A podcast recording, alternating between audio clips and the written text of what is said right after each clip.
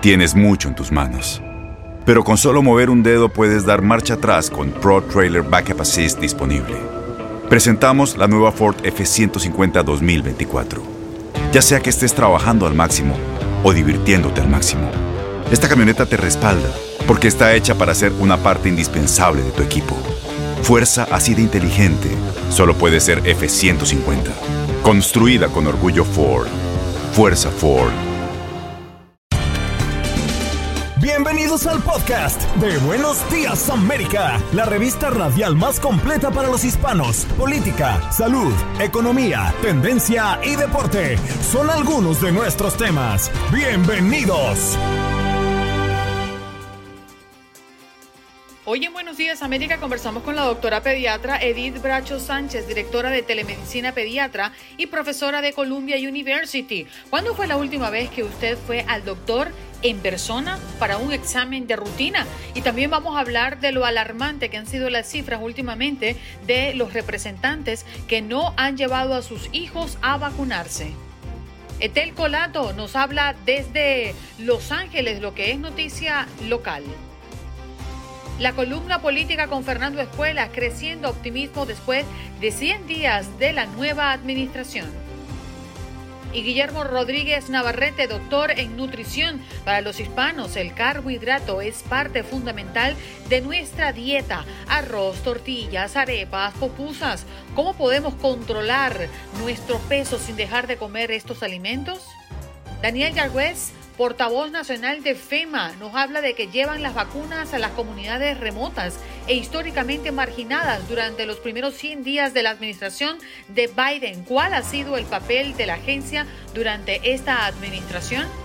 Y Paula Lamas, periodista desde Seattle, nos habla de más de 11 condados en el estado que están en peligro de retroceder en las fases de reapertura. Tus mañanas están llenas de energía de la mano de Andreina Gandica y Juan Carlos Aguiar. Aquí, en Buenos Días América, hacemos un recorrido por esos temas que son importantes para ti. Noticias, inmigración, salud, el acontecer diario, las tendencias y por supuesto los deportes. Buenos días América, este programa es tuyo.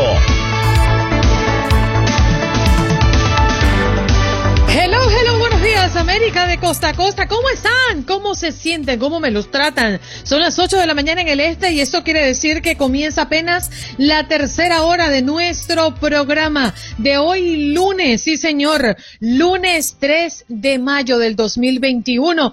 Razón tenía Juan Carlos Aguiar que decía que este año ya se acabó. Muy buenos días, Parce, ¿cómo amanece? Querida Andreina Gandica, tenga usted muy buenos días. Amanezco muy bien. Hoy, hoy, hoy estaba pegadito a las cobijas, hoy estaba un poco difícil la levantada, pero me pudo más el deseo de acompañarlos a todos ustedes, a Andreina, a Olga, a Jorge en los controles y especialmente a todas las personas que a esta hora se conectan, como dice usted, en más de 25 emisoras a lo largo y ancho del país, de sur a norte, de costa a costa, desde Seattle hasta Nueva York, desde Miami hasta San Diego, que no se pierden la oportunidad de estar aquí con nosotros divirtiéndose un rato y sobre todo estando bien informados. Tu salud no solo es tu prioridad, sino también la nuestra. Sino también la nuestra. Buenos días América, con, los, expertos. De inmediato nos enlazamos con nuestra próxima invitada, ella es la doctora pediatra Edith Bracho Sánchez, directora de telemedicina pediatra y profesora en Columbia University. ¿Cómo está doctora? Muy buenos días. Buenos días, un placer saludarlos. Y es que nos hacemos la pregunta de cuándo fue la última vez que usted fue al doctor en persona para examen de rutina. ¿Hace dos, tres años quizás? Muchas personas han dejado de ir al doctor a hacerse chequeos anuales necesarios debido a la pandemia. Y quizás más alarmante, y este es el tema que nos ocupa el día de hoy, doctora, es que los niños y adolescentes en etapa de crecimiento no se están colocando las vacunas que corresponde según su edad. ¿Qué está pasando? ¿Cuál es la estadística? Sí, Andreina, sabes que una cantidad de niños y adolescentes han perdido sus citas, primero por miedo a la pandemia, después porque las familias están súper ocupadas, están tratando de ponerse al día con la renta, con la escuela, con los trabajos, ¿verdad? Mucha gente que perdió su trabajo. Entonces, esto ha pasado como a último plano, ¿verdad? Como de último en la lista de prioridades, llevar al niño al médico. Y sabemos que no es solamente las vacunas, las vacunas obviamente son una parte muy importante de todo lo que hacemos y lo que vamos a hablar hoy, pero he visto niños con retrasos de habla, por ejemplo, que no hemos, no le hemos dado las terapias indicadas en el último año porque no nos los han traído. He visto niños con asma que se les ha acabado los medicamentos y han terminado en el hospital porque una vez más no han venido a vernos. Entonces, son una cantidad de consecuencias y unas cosas que estamos viendo en estos momentos que nos preocupan muchísimo. Doctora Bracho, pero ¿De quién sería la responsabilidad en este caso? Porque es una situación bastante delicada que nuestros niños no estén teniendo los controles regulares a los que deberían tener derecho porque es su salud la, prioridad en las familias. De los padres que tienen ese temor de llevarlos al médico, de llevarlos a un centro clínico para que les hagan el chequeo, para que les pongan las vacunas, o del Estado que en un momento dado se vio también en la obligación, porque hay que reconocer que no es intencional, de cerrar estos mismos centros por el riesgo de un contagio a la pandemia, hacia dónde señalar. Sí, Juan Carlos, sabes, súper importante eso que dices. Nosotros mismos, la clínica donde yo trabajo, en cierto punto en la pandemia tuvimos que cerrar y tuvimos que darle prioridad a los niños más chiquitos, ¿no? Y dijimos, bueno, los adolescentes pueden esperar, pueden esperar, pueden esperar. Entonces, hubo padres en esos momentos, en esos meses, que estaban buscando su cita y no conseguían porque de verdad estábamos llenos de los niños más chiquitos, ¿verdad? O sea, y eso es nada más una clínica. Imagínate lo que pasó alrededor del país, muchos sistemas hospitalarios que decidieron darle prioridad a los más chiquitos o a los más enfermos. Lo que quiero que la gente oiga es que ya eso cambió. Sí, esa fue la situación sí nos atrasamos, sí tuvimos que cambiar las prioridades porque nos llegó una pandemia que, nos sorprendió a muchos, ¿verdad? Y tuvimos que hacer lo que tuvimos que hacer en ese momento para salvar vidas, pero ya el panorama cambió, ya es hora de buscar esas citas si no la han buscado. Doctora Bracho, en el caso eh, personal, cuando a mi hijo le toca una vacuna, yo simplemente hago la cita con su pediatra y él automáticamente por su historia sabe qué es lo que le corresponde y qué es lo que le hace falta en ese momento. ¿Qué pasa con las eh, personas o los niños, en este caso adolescentes, que no han cumplido con su vacuna y se están retrasando? Es decir, ¿cómo rescatar ese plan y solicitar esa vacuna? Lo primero es hacer la cita, Andreina. Como ya lo decías, nosotros tenemos ese récord, llevamos eh, pues el registro de exactamente qué han recibido, cuándo lo han recibido, qué es lo siguiente que les toca. Y, eso es buscar la cita. Y sabes que estamos haciendo muchas jornadas. Nosotros, por ejemplo, empezamos a vacunar los sábados porque dijimos se nos atrasaron tantos niños que tenemos que buscar la forma de ponerlos al, ponernos al día. Entonces, eh, hay muchas cosas que estamos tratando de hacer. El llamado a los padres es que trabajen con nosotros, ¿verdad? Que, busquen hacer el contacto y que nosotros de ahí los vamos a ayudar, los vamos a guiar, los vamos a orientar. Si no es en nuestra clínica, hay muchos lugares donde la gente se puede vacunar, pero el primer paso es llamar, doctora, ¿qué me falta? Y, y de ahí los ayudamos y los guiamos. Yo no sé si la ponga en aprietos, pero quisiera apelar a su buena memoria. ¿Cuáles son las vacunas de rigor, las que pueden exigirle en las escuelas a los niños que deben tener, hablando de los niños, cualquier joven menor de 21 años? Sí, bueno, son muchas, ¿no? Eh, pero, pero yo creo que lo importante para los padres, podemos mencionar algunas, pero lo importante es saber que todas estas vacunas son sumamente importantes. Siempre tengo padres que llegan y me dicen, doctora, pero de verdad es necesario. Sí, es sumamente necesario que vacunemos a los niños desde chiquitos cuando les toca, ¿verdad? Porque cada día que retrasamos la vacuna es un día que retrasamos la inmunidad y definitivamente cuando van a entrar a la escuela, ¿no? Entonces estamos hablando de sarampión, de papel, de neumonía, estamos hablando de vacunas que previenen la meningitis, ¿verdad? Y la hepatitis, por ejemplo, la influenza, son enfermedades muy, muy serias, incluso algunas hasta más serias que el COVID-19 en los niños. Entonces, trabajen con nosotros. Una vez más, esa pregunta, ¿no? Sabes, mis papás y, me enseñaron eso, ¿verdad? Y yo espero pasárselo a mis hijos, eh, son preguntones. Y no hay nada mejor en un padre que ser preguntón, sobre todo cuando se trata de la salud de sus hijos. Doctora Bracho, siempre ha existido esta, esta gran expectativa alrededor de la vacuna contra el COVID-19 para los niños y ya pareciera estar acercándose el momento cuando llegue la autorización para vacunar a los niños que además es el último peldaño, ¿no? En esta logística de vacunación. ¿Usted qué opina de vacunar a los niños contra el COVID-19? Ay, Andreina, no veo el día, no veo la hora de que tengamos una vacuna aprobada para todos los niños. Eh, ahora, en estos momentos ya la tenemos para los niños de 16, 17, 18 años, los adolescentes. Ya pronto parece que viene la aprobación para los niños más pequeños, pero no hay que saltarnos ningún paso, ¿no? O sea, estas son vacunas que todavía están siendo estudiadas. Yo hasta que no vea los datos no lo recomiendo hasta, o sea, así te lo he dicho a mis pacientes desde siempre. Cuando yo vea los datos, cuando vea quiénes fueron incluidos, cuántos fueron incluidos, qué, fueron lo, qué fue lo que estudiaron, qué efectos secundarios hubo. Después de que yo tenga esos datos, hago una recomendación. Ya vi los datos para 16, 17, 18 años y estoy recomendando muy, fuertemente la vacuna. Entonces, si Dios quiere, pronto todos vamos a poder ver los datos para los más chiquitos y tomar una decisión de, la, de si la recomendamos o no la recomendamos. Doctor Abracho, usted es médico, usted es experta, usted vive de la ciencia. Y esto me lleva a preguntarle qué tanto esta polarización que se generó alrededor de las vacunas porque los políticos se metieron en el tema de los científicos ha alejado a las familias de ese plano de la ciencia. ¿Qué tanto puede estar esto impactando negativamente en que los padres lleven a sus hijos a vacunar. El haber escuchado a políticos repetir y repetir y repetir, no, es que esa vacuna no es buena, es que no hay que vacunarlos. Sí, Juan Carlos, sabes que, em, o sea, las dos cosas las hemos visto, ¿no? Los, los políticos que han dicho, sí, hay que vacunar, y la gente que ha dicho, no, espérate, yo no quiero recomendación de un político, yo no confío en los políticos.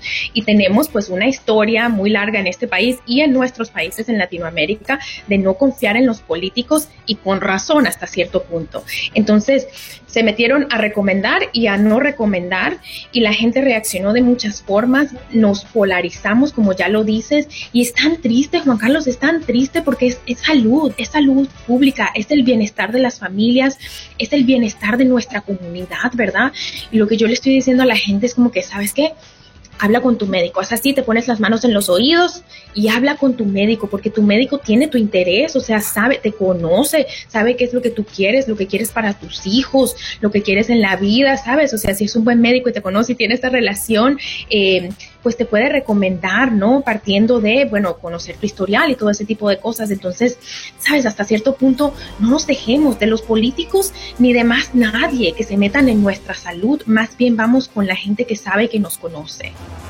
Doctora Bracho, siempre es un placer eh, conversar con expertas como usted y gracias por hoy compartir esta mañana con la audiencia de Buenos Días América. Gracias a ustedes, un placer, a la orden como siempre. Muchas gracias. Bueno, ahí conversábamos con eh, la doctora pediatra Edith Bracho Sánchez, directora de telemedicina pediatra y profesora en Columbia University. ¿Cuándo fue la última vez que usted fue al doctor en persona para un examen de rutina?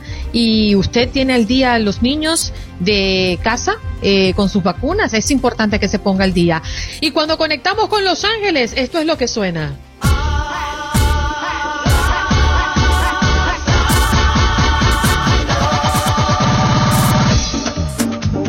Arrasando con Etel Colato desde Los Ángeles. Oye, Etel, qué bonita estás hoy. Oye, eso es un vestido. Una vueltica. No, no, tienes que dar una vueltica. A ver.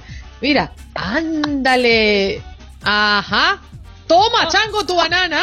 ¿Cómo estás, Etel? Buenos días. Buenos días, Juan Carlos. Buenos días, Andreina. Aquí de nuevo ya reencontrándonos. Me sumo a las palabras de Andreina. Hoy todas vinieron preciosas.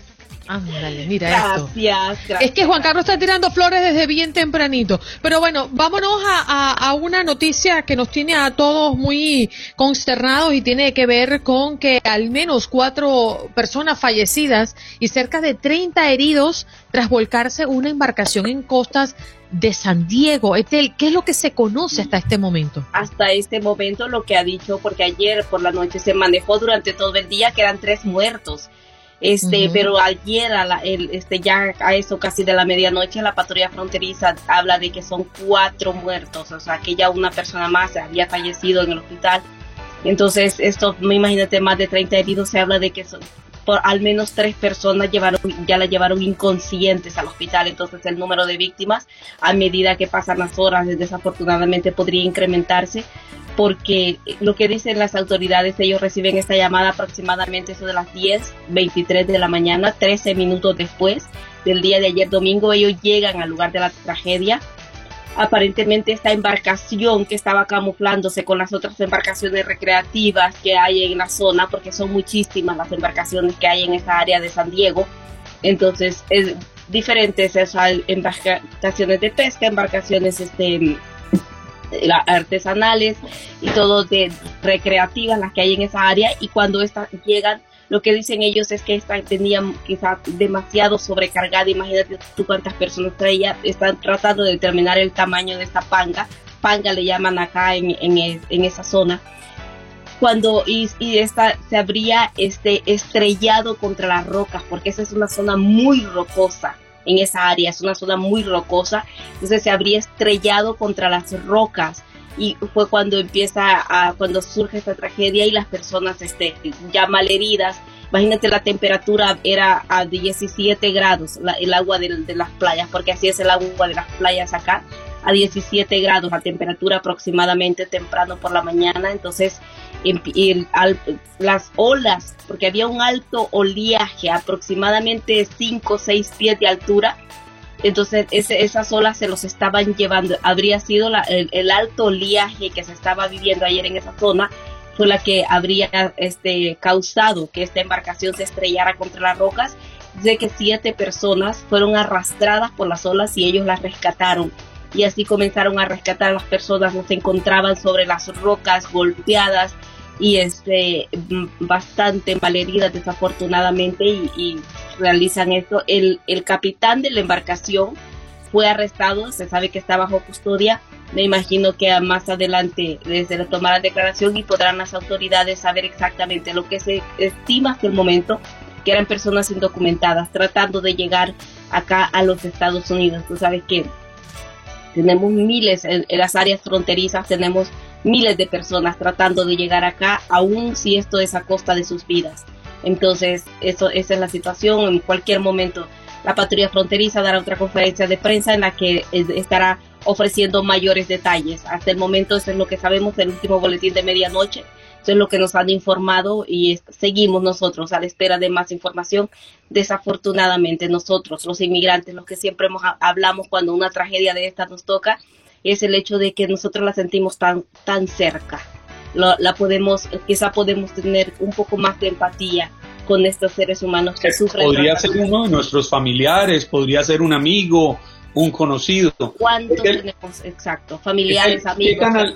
¿Qué tan al norte de esta famosa valla fronteriza que podemos ver varios metros mar adentro, justo ahí entre San Diego y Tijuana, qué tan al norte estaba ya en territorio estadounidense?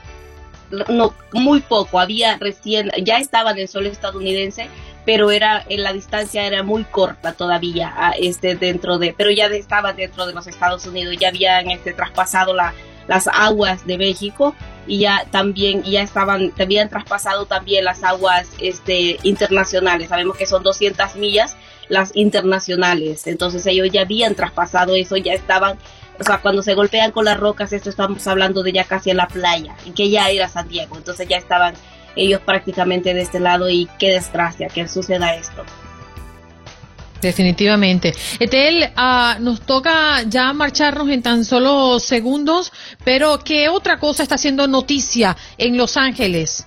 Estamos casi ya por llegar, probablemente tan pronto como mañana se podría anunciar que, que pasamos a la, al color amarillo ya en la menos restrictivo, todavía menos restrictivo que la, el naranja el que estamos actualmente, porque afortunadamente el pasado sábado cero muertos. Por primera vez, o sea, este no hay ningún fallecido por COVID-19 en el condado de Los Ángeles y esto lo tomamos en cuenta una este, para celebrar, si tomamos en cuenta que nosotros fuimos el epicentro del coronavirus en, por mucho tiempo.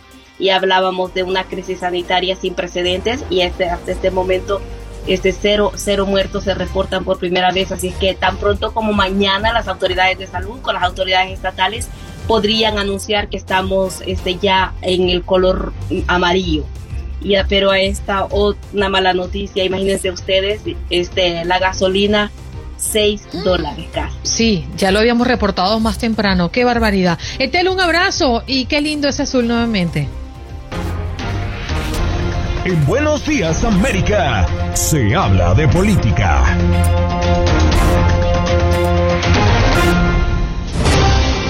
Y si no se había hablado de política, llegó Fernando Espuelas para hacerlo. ¿Cómo está Fernando? Feliz mm. inicio de semana. Muy, muy, muy buenos días. Wow, no me salen las palabritas más fáciles. ¿Cómo están? Bueno, bueno bien, aquí tranquilo. Usted tómese su café relajado porque hemos llegado a la columna de Fernando. Es que después de, de, de, esa paliza que tuvimos el pasado viernes, bueno, yo creo que cualquiera arranca el lunes, tú sabes, empujado. ¿Alcanzó a recargar energías, Fernando? Porque fue duro el viernes. Saben que eh, eh, tuve varios sentimientos. Creo que estamos hablando sobre la entrevista de ese señor, ¿no? No, estamos hablando del programa especial. del programa especial. Ah, ok, ok. no, pero, Fernando, te tranquilo. No, bueno, eh, me pareció que fue fabuloso y realmente quería agradecerles a ustedes porque creo que entre todos realmente llegamos a buena información, ¿no? Como que los entrevistados nunca descansaron, pregunta tras pregunta, pero creo que salió muy bien.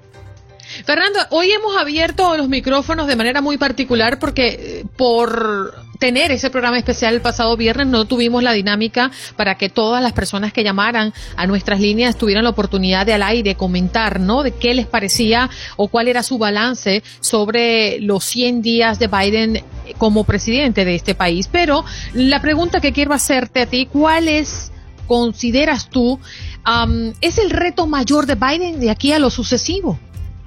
Bueno, yo creo que el reto es institucional, es cómo lograr tomar esa visión que él tiene, que es bastante amplia, y poder conseguir que los republicanos en el Congreso lo acompañen. Y hacerlo todo antes del año que viene, cuando van, a haber elecciones de medio término, que históricamente el partido en la Casa Blanca pierde esas elecciones, o sea que realmente tienen un tiempo contado. O sea, cómo logran avanzar cuando la estrategia de los republicanos hasta ahora ha sido un bloqueo total. Mm. Fernando, el tema sigue siendo el mismo realmente y es que no tiene cómo. O sea, a mí me preocupa que no le veo. Eso sí, hago la salvedad. Ganas le veo.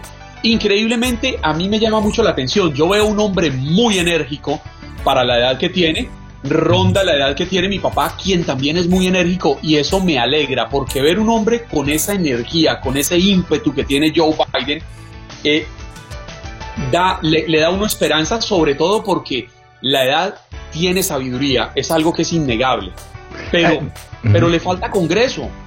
Sí, bueno, e, es, es eh, están eh, como todo en la vida, ¿no? Está lo que él puede controlar, que es su administración, y está lo que él no puede controlar, que es el Congreso. Ah, pero yo creo que lo que está pasando es que los republicanos, a través de su estrategia de bloqueo, están generando una contrarrespuesta por parte de los demócratas. Y yo creo que ahí, e inclusive en, impactar a los demócratas moderados, que eh, son también un reto para Biden, a mostrarles a ellos que los republicanos no están dispuestos a avanzar, entonces ellos pueden ser un poquito más radicales en sí mismos, o sea, tratar de aprobar uh, leyes con este concepto de lo que se llama reconciliación, uh, que es un esquema parlamentario muy específico que quizás le puede dar a los demócratas la posibilidad de avanzar sin los republicanos, por lo menos en el corto plazo. Y yo creo que eso es lo que está pasando. Es un proceso bastante dinámico, pero sobre Biden en sí mismo, yo creo que tú lo captas muy bien. Es una persona que ha estado 50 años en la política, eh, se imaginó presidente probablemente cuando tenía 5 años de edad, y está ahora con una cantidad de conocimientos, experiencia, heridas y cicatrices y todo el resto eh, listo para avanzar con una visión para Estados Unidos, que ojalá sea la mejor, ¿no?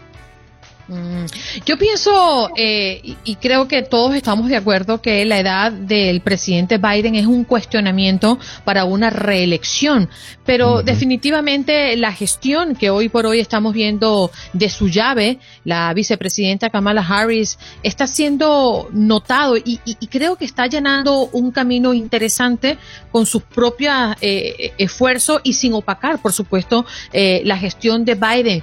Eh, estaríamos hablando, y creo, sé que es muy prematuro, pero estaríamos hablando de que el trabajo de Kamala Harris está enfocado directamente a poder tomar ese puesto dentro de cuatro años. Ah, sí, no. O sea, yo creo que para que eh, los demócratas en su totalidad tengan éxito, obviamente la gestión de la administración de Biden tiene que ser exitosa. Y ah, para Kamala Harris a nivel personal, a nivel de carrera política, si tú quieres, obviamente ella tiene que tener éxitos ahora para poder calificar ese momento. Pero yo creo que más que nada lo que tenemos eh, enfrente de nosotros es una administración que está motivada por demostrar la diferencia con la antigua administración. Dicho de otra manera, que pueden lograr cosas, que lo pueden lograr sin crear mayores ruidos en nuestra sociedad y todo el resto. Y, las, las, em, las, responsabilidades que se le han dado a la vicepresidenta son normales para un vicepresidente, pero yo creo que en este caso en particular, donde se había cuestionado si ella tenía suficiente experiencia, algo que nunca se hubiera hecho si ella fuese hombre, eh, suficiente experiencia para ser vicepresidente, eh, eh, ahora ella puede mostrar en forma muy clara y con responsabilidades importantísimas como le han dado a ella hasta ahora, a que es eh, alguien que está lista para ser ah, presidente. Claro, pero además los ojos del mundo están puestos por ella. Increíblemente como usted lo plantea, si fuera hombre no, no, no le estarían cuestionando nada. Porque es que no solo es la primera vicepresidenta de los Estados Unidos, sino que además es una mujer bellísima, es una mujer que es hija de inmigrantes, es una mujer de piel oscura, es una mujer que me, parece a mí que nunca la he tenido al frente, que genera mucha frescura, es, muy auténtica. Y yo creo que eso al político tradicional le hace hervir la sangre. Bueno, yo creo que también, o sea, seamos eh, realistas, ¿no? El, país, lo vimos el año pasado, tiene una cuota importante de personas que, bueno, actúan por lo menos como racistas, si no son racistas no sabemos, ¿no? Pero actúan de esa manera. Y, y de la misma manera que Barack Obama provocó una tremenda furia siendo el primer hombre negro en la Casa Blanca, eh, yo creo que ella genera, no, no al mismo nivel, pero genera un, tipo de rechazo, porque es mujer, porque es uh, descendiente de, de migrantes, porque su nombre es es, raro, ¿no? Raro para, ciertas personas, ah, por todas estas cosas. Y, yo creo que eh, este es un país que todavía está enfrentándose a la realidad que no hemos tenido una mujer líder. Eh, hubo una, una primer ministro en Gran Bretaña, mujer, 40 años atrás, uh, primer ministro de India, Indira Gandhi, 50 años atrás, o sea, pero Estados Unidos no. Y todavía yo creo que hay gente, hombres en particular, y algunas mujeres me imagino, que, que no pueden imaginarse una mujer jugando ese papel. Y yo creo que es, es lo que estamos, ahora estamos, nos estamos exponiendo a lo que es ese liderazgo y quizás eso crea una nueva óptica sobre lo que es uh, potencialmente uh, un, un, liderazgo totalmente diferente, que, que por supuesto una mujer ve las cosas en forma diferente. Y le han asignado nada más y nada menos que una de las aristas más complicadas eh, en estos tiempos y en cualquier otro tiempo, porque bueno, migración en este país ha sido un tema sumamente delicado y es Harris la responsable de la resolución, ¿no? De lo que puede estar ocurriendo en los próximos años. Sí, eh, yo creo que eso es interesante, ¿no? Porque leí un artículo que decía, bueno, quizás la están tratando de, dañar hacia futuro porque nadie va a poder resolver esto. Y yo te voy a poner, te voy a poner lo más duro y picante que tengo. Y yo creo que es al revés, ¿no? Que ellos quieren resolverlo y, ella es una persona altamente capaz y es vicepresidente, ¿y por qué no ella? Y honestamente, si ella lo puede resolver, que es un, sería un logro histórico, ¿no? Eh, yo creo que eso la calificaría inmediatamente para ser presidente porque demostraría que realmente ella tiene esa capacidad. A mí me, me gusta el ejercicio de una mujer al mando por una razón fundamental. La mujer le pone corazón a todo. A la mujer le duele la vida. La, mujer por ser dadora de vida le duele. Y, y, al ponerle corazón yo creo que hace las cosas con mayor entrega. Los hombres somos más racionales, los hombres somos más matemáticos y más calculadores. Ellas se meten y es tanta la pasión que logran sacar algo adelante en cualquier ámbito de la vida. Bueno, esto se ha estudiado y los esquemas de liderazgo entre hombres y mujeres son diferentes y en particular eh, las mujeres, esto es a, nivel académico, eh, se busca crear mucho más consenso entre mujeres, ah, se busca eh, avanzar, o sea, para mí la líder más interesante del mundo es Angela Merkel que tiene eh, una capa en Alemania, eh, canciller de Alemania, que tiene una, eh, una fuerza titánica, pero nunca le, nunca alza la voz, nunca está enfrentando a la gente, siempre está tratando de bajar el volumen, ah, pero su poder es increíble, es la persona más poderosa de Europa, sin duda, posiblemente la mujer más poderosa del, del mundo. Y yo creo que ahí vemos cómo en vez del enfrentamiento, que a veces los hombres quizás por razones muy ah, ah, biológicas nos encontramos, Em, eh, genera esos choques y las mujeres quizás menos. Aunque ha habido mujeres eh, líderes que también estaban tan locas como los hombres, ¿no? Así que no, no, podemos generalizar. Yo, yo la verdad es que voy a ser bien honesta, yo no creo en políticos, em, creo en gestiones y en mm. resultados. Pero definitivamente lo que se habla alrededor de la relación de, de Biden y Harris eh, los que están cercanos y los que han demostrado hasta ahora cuando se, se presentan públicamente es que tienen una relación muy genuina, muy cálida, eh, y eso lo dicen los que están muy cerca de ellos, que la relación entre ellos es muy, muy buena. Sí, eh, es lo interesante, ¿no? De tener políticos, dos políticos en diferentes estados o, o eh, eh, sí, estados de su vida, momentos en su vida en donde él ah, quizás tiene otra elección más, quizás no.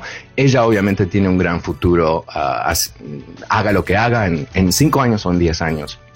Y yo creo que es genuino lo que está pasando, porque ser presidente de Estados Unidos es complicadísimo y tener uh, en la mano derecha un, una vicepresidente capaz y con su propia carisma y su capacidad de, comunicación que es altísima, uh, realmente debe ser un, un, tremendo respaldo para él. Y para él como presidente, ¿no? ¿Qué es lo mira, mira lo que le pasó a Obama. Obama se, se va de la Casa Blanca, entra Trump. ¿Qué hace Trump? Trata de deshacer todo lo que hizo Obama. Todo, todo, todo. Biden debe tener la misma preocupación a cierto nivel. No sé si la tiene hoy por hoy, pero la va a tener. El próximo presidente, si es alguien que sigue a Biden desde el Partido Demócrata, va a continuar con esos programas, o sea, va a, solidificar cualquier tipo de ah, logros que ah, Biden ah, pueda haber creado y, caso contrario, el próximo republicano probablemente va a deshacer muchísimo. Así que hay un interés institucional muy importante, histórico inclusive. Lo importante es qué logre hacer. Si lo que logra hacer es tan contundente, sería difícil borrar un legado de un solo manotazo.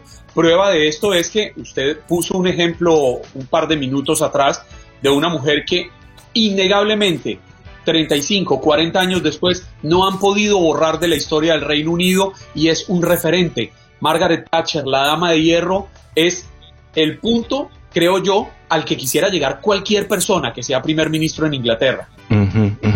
Sí, eh, pero yo, yo, creo que hay, ah, más allá de la parte imagen, por ejemplo, uh, mucho, Trump hizo mucho daño en diferentes aspectos, pero uno de los aspectos más importantes fue en toda la política de medio ambiente, controlar el calentamiento global, etcétera, en donde se habían aprobado una cantidad de reglas muy lógicas para eh, disminuir la contaminación, pero uh, la administración de Trump básicamente las borró para darle incentivos y, beneficios a, la gente que los apoyaba a ellos. Y ahora tenemos que volver una vez más. Se perdieron básicamente cinco años en esta gran lucha son cosas así que eh, a veces los presidentes pueden lograr a través de orden ejecutiva que se pueden deshacer uh, fácilmente. Pero yo creo que allá hay logros, ¿no? Eh, lo hablamos el viernes, 100 días. ¿Qué, qué, qué logró Biden? ¿Qué, what has he done for us? Esa es la pregunta.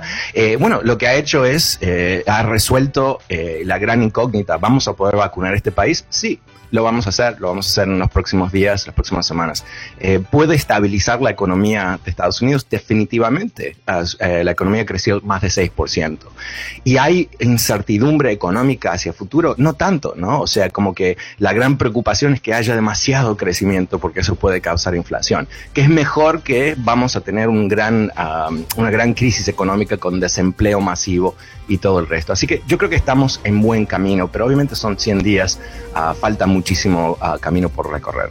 Pero sí lo que no podemos olvidar es que tiene una gran deuda con relación a su promesa con la reforma migratoria que sabemos no está solo en sus manos y ya lo analizábamos el pasado día viernes. Fernando, se nos fue el tiempo. Gracias, feliz inicio de semana para ti. Gracias, buenos días a todos. Chao. Buenos días para ti. Fernando Espuelas, columna política de Fernando Espuelas como todos los lunes. Enlazamos con nuestro... En Ford creemos que ya sea que estés bajo el foco de atención o bajo tu propio techo, que tengas 90 minutos o 9 horas, que estés empezando cambios o un largo viaje. Fortaleza es hacer todo, como si el mundo entero te estuviera mirando. Presentamos la nueva Ford F150 2024. Fuerza así de inteligente solo puede ser F150. Construida con orgullo Ford. Fuerza Ford próximo invitado es el doctor Guillermo Rodríguez Navarrete, doctor en nutrición, que ya está con nosotros a través de nuestra conexión en el Facebook Live. Doctor, buenos días, ¿cómo se encuentra? Fantástico, gracias a Dios. ¿Ustedes? Qué bueno, qué ánimo. Miren, ya no me hace falta más café. Ya con el doctor Guillermo Navarrete estoy lista. Juan Carlos. Fantástico. No, no, no. Bueno. ¿Cómo, no con esta energía con la que entra? Qué maravilla. Ojalá yo pudiera empezar todas las mañanas así Doctor Navarrete, pero me acaba de repotenciar. empieza la mañana. Que nadie decida eso por usted. Eso lo Ay, sí. Si hay un tema que le gusta a Juan Carlos, doctor, es este, y es la comida, todo lo que entra por la boquita. Para los hispanos, el carbohidrato es parte fundamental de nuestras dietas, porque tenemos el arroz, tenemos las tortillas, las arepitas, las popusas, las hallacas, pero, ¿cómo podemos controlar nuestro peso, doctor, sin dejar de comer estos alimentos que por tradición, pues, los tenemos sobre la mesa? Es muy difícil controlar el peso de esa manera. Y lo, llevamos intentando 50 años, diciéndole a las personas, coman poquito de esto, coman poquita azúcar, coman poquita harina, pero eso no funciona porque son alimentos que crean adicción. Y es una irresponsabilidad pedirle a alguien que coma poquito de algo que crea adicción. Es una irresponsabilidad pedirle a un alcohólico que beba poquito que no puede. Si pudiera, no sería alcohólico. Es, muy difícil decirle a un fumador que fume poquito, porque son cosas que crea adicción. No sería fumador si, pudiera controlarlo. Entonces, el, el, el consejo general debe ser limítelo al máximo, lo más que usted pueda. Si no puede, ¿por qué lo tiene que limitar? Bueno, porque esos carbohidratos han cambiado nuestro metabolismo y nos han hecho funcionar con azúcar cuando nuestro cuerpo está diseñado desde que nacemos para funcionar con grasas.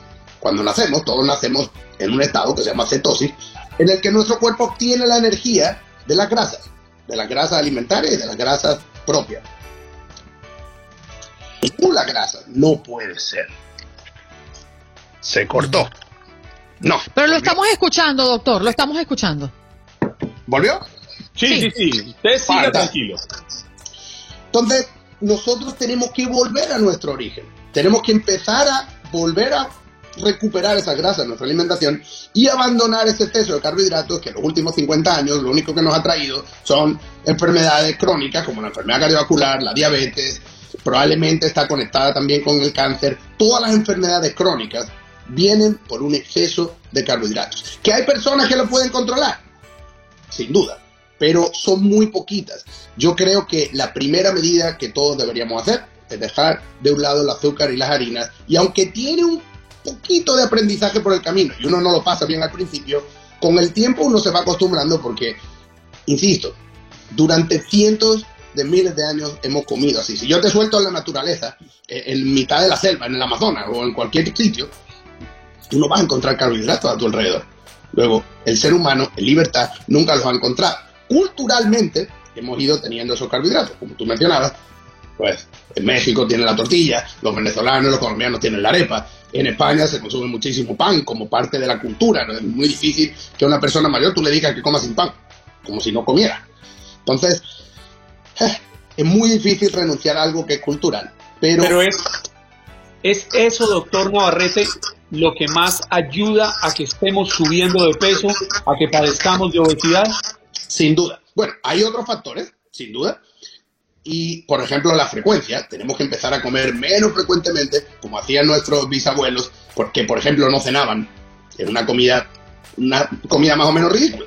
Nuestro cuerpo no necesita una cena. ¿Para qué vamos a comer? Para prepararnos para dormir, no hace falta comer. Uno come para que el cuerpo tenga cosas que necesita para vivir, energía.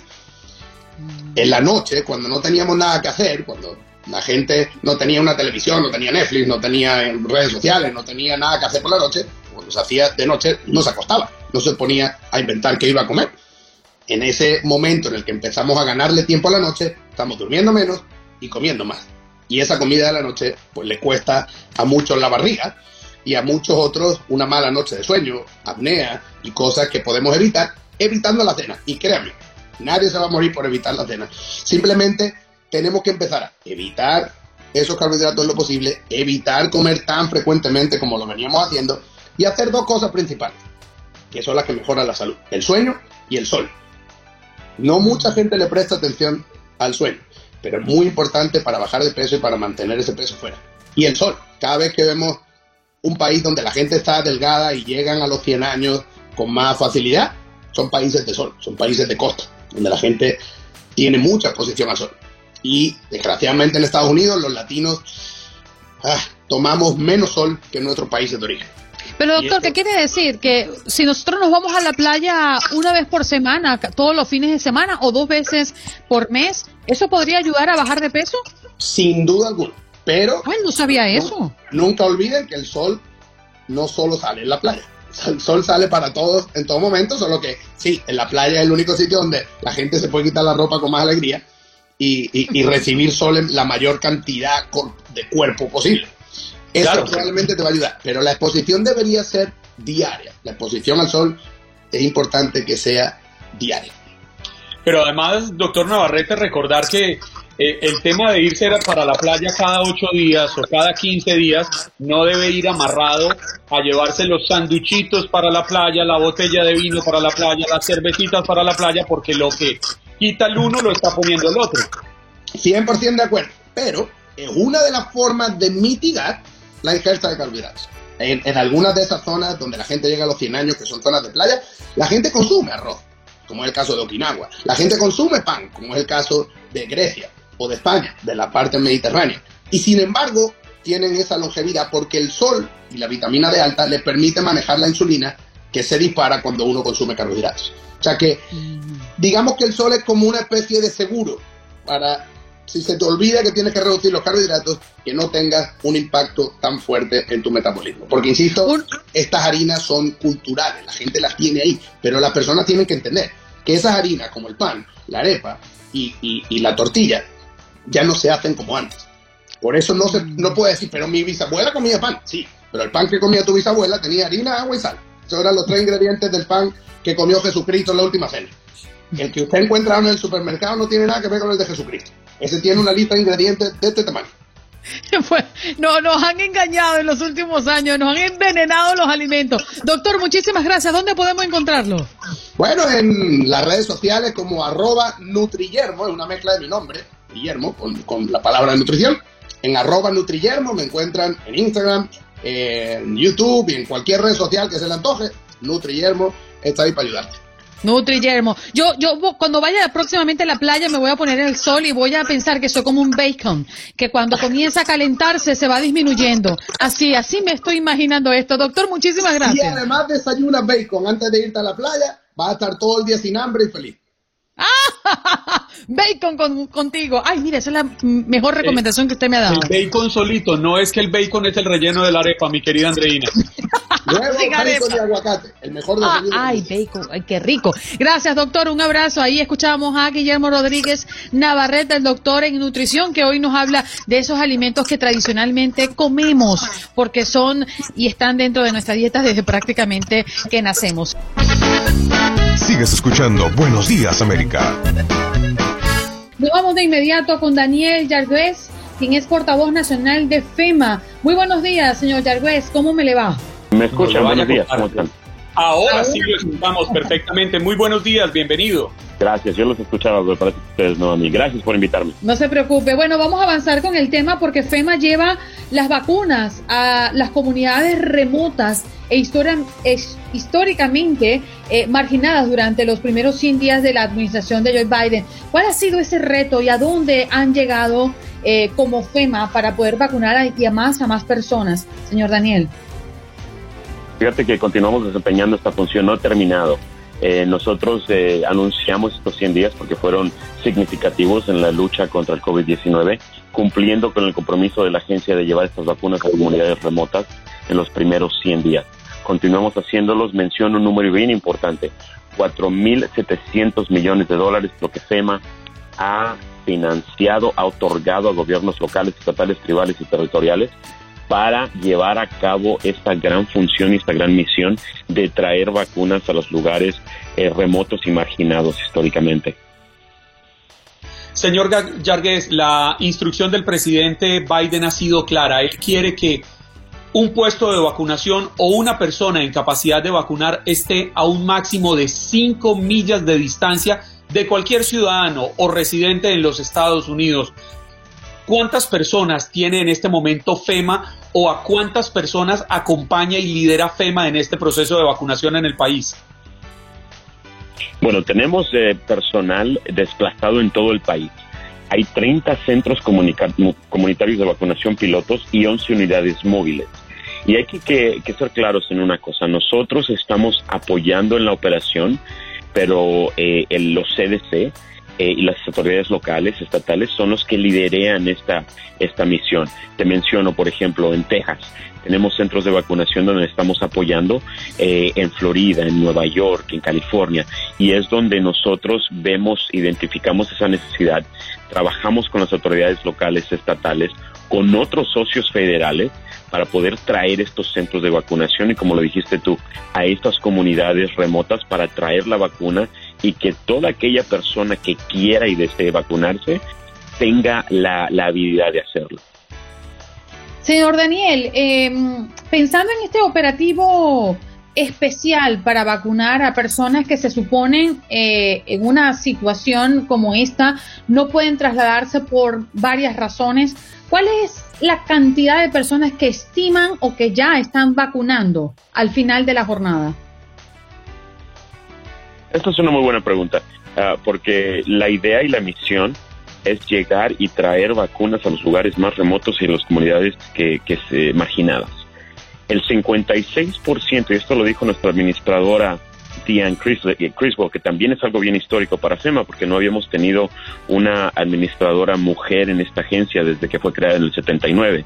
Entonces nuestra administradora dijo y mencionó que el 56% de las poblaciones históricamente marginadas ya han recibido servicios a través de nuestros centros de vacunación, lo cual es importante porque la idea es llegar a esos lugares donde a lo mejor es difícil llegar o no es fácil que las personas tengan acceso a una vacuna, pero también hay otros centros de, vacunación, no tan solamente los federales, pero hay otros centros de vacunación locales o estatales que están trayendo esas vacunas a las comunidades. Nosotros eh, fue, fueron centros agregados a los que ya tenían los estados o las autoridades locales para poder implementar esa dosis de vacunas y llegar a más personas más rápido para que puedan ser vacunadas ante el COVID-19. Sabe que si uno visita las páginas oficiales del gobierno de Estados Unidos, uno encuentra la descripción de FEMA contundente la Agencia Federal para el Manejo de Emergencias, que protege a la nación contra todo tipo de riesgos y desastres. Pero aquí hablan de inundaciones, terremotos, tornados, huracanes, y quizás no habíamos dimensionado el coronavirus como lo que realmente llegó a ser una amenaza de desastre para el país y nadie mejor que FEMA para entrar a enfrentar y manejar la logística para esta, para esta situación. ¿Cuánto tiempo más consideran ustedes desde FEMA que van a estar sumergidos de fondo en esta lucha contra el coronavirus y este proceso de vacunación? Bueno, la respuesta a eso, Juan Carlos, es sencilla, hasta que sea necesario, por lo que los necesite el país, las personas, el presidente, nuestro gobierno, nosotros estamos dispuestos a, apoyar esta misión. Y también cabe mencionar que, como lo dijiste tú, nosotros eh, apoyamos, atendemos a desastres, inundaciones, terremotos, tornados, huracanes, pero también se nos han dado misiones un poquito diferentes y específicas. Una que me viene en la mente es en 2010, cuando el terremoto en Haiti fue algo muy diferente porque nosotros somos domésticos, pero se nos pidió que ayudáramos y apoyáramos en esa misión en Haiti en el terremoto del 2010 y nosotros mandamos equipos también para esa para esa, ese terremoto tan devastador para ese país también en el, eh, en el, en el 2012 con, con el, desastre de, del aceite, del combustible en el Golfo de México, eh, con, eh, de BP, de la compañía, donde se derramaron millones y millones de, eh, de galones de combustible, también nosotros apoyamos en esa misión, aunque no era algo específicamente de FEMA, pero si se nos da eh, esa misión, esa tarea, esa directiva por parte del presidente de la Casa Blanca, nosotros con gusto apoyamos, pero en esta misión específica de COVID estaremos ah, hasta que se nos necesite, hasta que podamos ayudar y servir al, al, país eh, con esta necesidad de traer vacunas. Señor Daniel, nos quedan 30 segunditos. Cuando ustedes llegan a esas zonas que son muy remotas y, marginadas, como ya lo hemos descrito en el inicio de esta entrevista, ¿las personas tienen receptividad por recibir la vacuna o se han encontrado con muchas personas que no quieren vacunarse? Mira, yo creo que hay de todo. Hay personas que quieren la vacuna, hay personas que a lo mejor tienen un poquito de dudas, eh, pero, pero hay un poco de todo. Pero sí, nosotros trabajamos con esas autoridades locales, con los grupos comunitarios, con las iglesias, con los lugares de culto, para que puedan eh, traer información a la comunidad de los beneficios de tomar esta vacuna. Entonces, eh, nosotros no somos la única entidad que trabaja, somos un pedacito de arena, un, una parte pequeñita donde nosotros ayudamos y apoyamos a esta gran misión. Y en, Señor Daniel, el tiempo se nos agota, lamentablemente, pero en nombre de todo el equipo queremos darle las gracias por proteger a nuestra comunidad. Muchas gracias por el esfuerzo. En Buenos Días América. Buenos Días América. Tu opinión importa. Nuestras redes sociales. Facebook. Buenos Días AM. Tu opinión importa. Instagram. Buenos Días América AM. Buenos Días América AM. Tu opinión importa. Las opiniones emitidas por los oyentes en este espacio son personales. Univisión, TUDN Radio y Buenos Días América no se hacen responsables por los comentarios emitidos por los oyentes. Ya conectamos con Paula Lamas desde Seattle. ¿Cómo estás, Paula? Buenos días. Muy buenos días, estamos de lunes, amanecimos ya otra vez aquí nublados con un frito, pero bueno, a mediados de la semana se cree que vamos a tener 70 grados, así que una semana bipolar, digámoslo así. Yo siempre que veo a Paula conectada a esta hora tan sonriente, tan enérgica, digo, oiga, ¿y cuánto tiempo tarda en la pintada de, de la boca? Porque se requiere cálculo, firmeza para delinear. Pulso, pulso. pues sí, no, ya tenemos la práctica. Hoy la verdad que estuvimos un poquito retrasados, pero fue por una cuestión técnica. Eh, la computadora estaba sin batería y no encontrábamos el cable. Pero bueno, esas cosas que pasan, que afortunadamente las solucionamos, pero la tecnología a veces no ayuda tanto. Paula, comencemos conversando sobre la policía de Seattle que dice que arrestó a 14 personas involucradas en una marcha del primero de mayo en Seattle el pasado día sábado. ¿Qué ha ocurrido y por qué? Exactamente. Este fin de semana, recordemos que el día sábado fue el Día del Trabajador, donde usualmente miles de personas a nivel nacional salen a marchar, salen a, pues, a manifestarse y a exigir eh, pues que se remunere mejor, mejores condiciones laborales, sus derechos y todas estas cosas.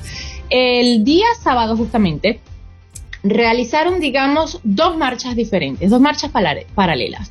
Una fue de los trabajadores, una fue de las personas que estaban reivindicando todos sus derechos salariales y laborales, en la cual no hubo arrestos, se realizó completamente eh, en paz, tranquila, pero hubo otra donde pues las personas estaban completamente vestidas de negro, con la cara tapada y empezaron en determinado momento a dispersarse, empezaron a lanzar eh, botes de basura, empezaron a eh, lanzar botes de pintura contra las vidrieras de las tiendas, a pegar afiches en zonas prohibidas empezaron a vandalizar la ciudad. Eso fue lo que ocurrió.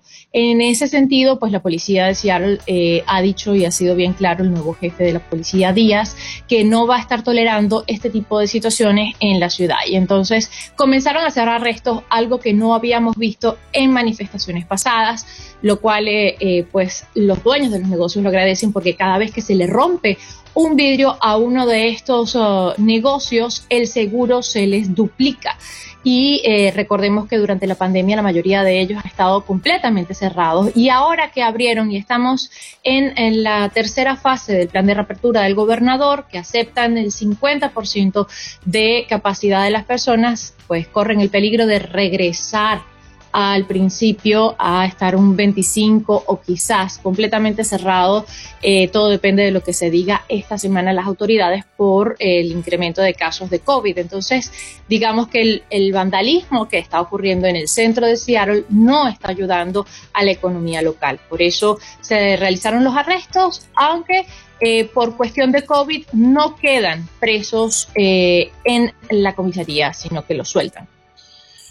Paula, y hablando de COVID, 39 condados tiene el estado de Washington y más de 11, es decir, un poquito más de una cuarta parte, en riesgo de tener que retroceder en estos pasos que habíamos dado en, en el retorno a la normalidad. ¿Por qué se está dando este fenómeno? Pues justamente eh, se está dando por el incremento de casos y hospitalizaciones que estamos teniendo. Y justamente, qué bueno que resaltas que tenemos 39 condados y más de 11 ya están en peligro, porque el más importante, que es el condado King, donde vive el 70% de la población donde estamos actualmente, justo es el primero que está en peligro de retroceder en fase y por eso te digo, es sumamente importante esto. La gente a pesar de que está yendo a vacunarse, de alguna manera eh, quizás se sienten más confiados, quizás otros no van a buscar la segunda dosis que es tan importante. Lo cierto es que eh, las métricas que ha implementado el gobernador y que ha modificado previamente para evitar el cierre nuevamente, pues están siendo eh, sobrepasadas. Es decir, él dijo que mínimo, máximo podía haber cinco hospitalizaciones y tenemos mucho más de cinco hospitalizaciones. Sobrepasamos esa barrera. Dijo que eh, debían existir 200 casos de COVID por cada 100.000 habitantes. Tenemos más de 270 casos por cada 100.000 habitantes. Entonces, estamos rebasando todas las métricas y eso está obligando a las autoridades a tomar una decisión que la tienen que tomar esta semana porque dijeron que cada dos semanas iban a estar haciendo la evaluación de los condados. Entonces, se teme que volvamos otra vez hacia atrás, que se vuelvan otra vez a cerrar los restaurantes si el gobernador no sale con otro cambio a sus propias reglas y esto definitivamente pues afecte a la economía nuevamente. Se cree que esto es resultado del Spring Break. Se cree que estamos viendo los números de aumento de Spring Break pero no hay mucha más información. Quizás es porque la gente, ya te digo, se siente confiada, se quita la máscara y ya no la está utilizando tanto, o quizás también es porque ha pasado también muchas personas van, se vacunan la primera dosis, pero no buscan la segunda. Paola, nos reencontramos con tus podcasts. Claro que sí. Está en todas, casi todas las plataformas digitales y si no conocen las plataformas de podcast lo pueden visitar en paulalamas.net donde hay historias de resiliencias positivas, dinámicas y seguramente pues alguna le va a encantar. Bien, gracias Paula, un beso para ti, cuídate mucho y feliz inicio de semana, ¿eh? Igualmente, feliz lunes, poderoso lunes para todos. paulalamas.net, por cierto. gracias, Paula desde Seattle, reportándonos lo que ocurre en esa localidad. Gracias por acompañarnos en nuestro podcast. Buenos días América. Y recuerda que también puedes seguirnos en nuestras redes sociales. Buenos días AM en Facebook y en Instagram. Arroba Buenos días América. AM. Nos escuchamos en la próxima. Boost Mobile tiene una gran oferta para que aproveches tu reembolso de impuestos al máximo y te mantengas conectado. Al cambiarte a Boost, recibe un 50% de descuento en tu primer mes de datos ilimitados. O, con un plan ilimitado de 40 dólares, llévate un Samsung Galaxy A15 5G por $39.99. Obtén los mejores teléfonos en las redes 5G más grandes del país. Con Boost Mobile, cambiarse es fácil. Solo visita boostmobile.com. Boost Mobile, sin miedo al éxito. Para clientes nuevos y solamente en línea, requiere AroPay. 50% de descuento en el primer mes requiere un plan de 25 dólares al mes. Aplican otras restricciones. Visita boostmobile.com para detalles.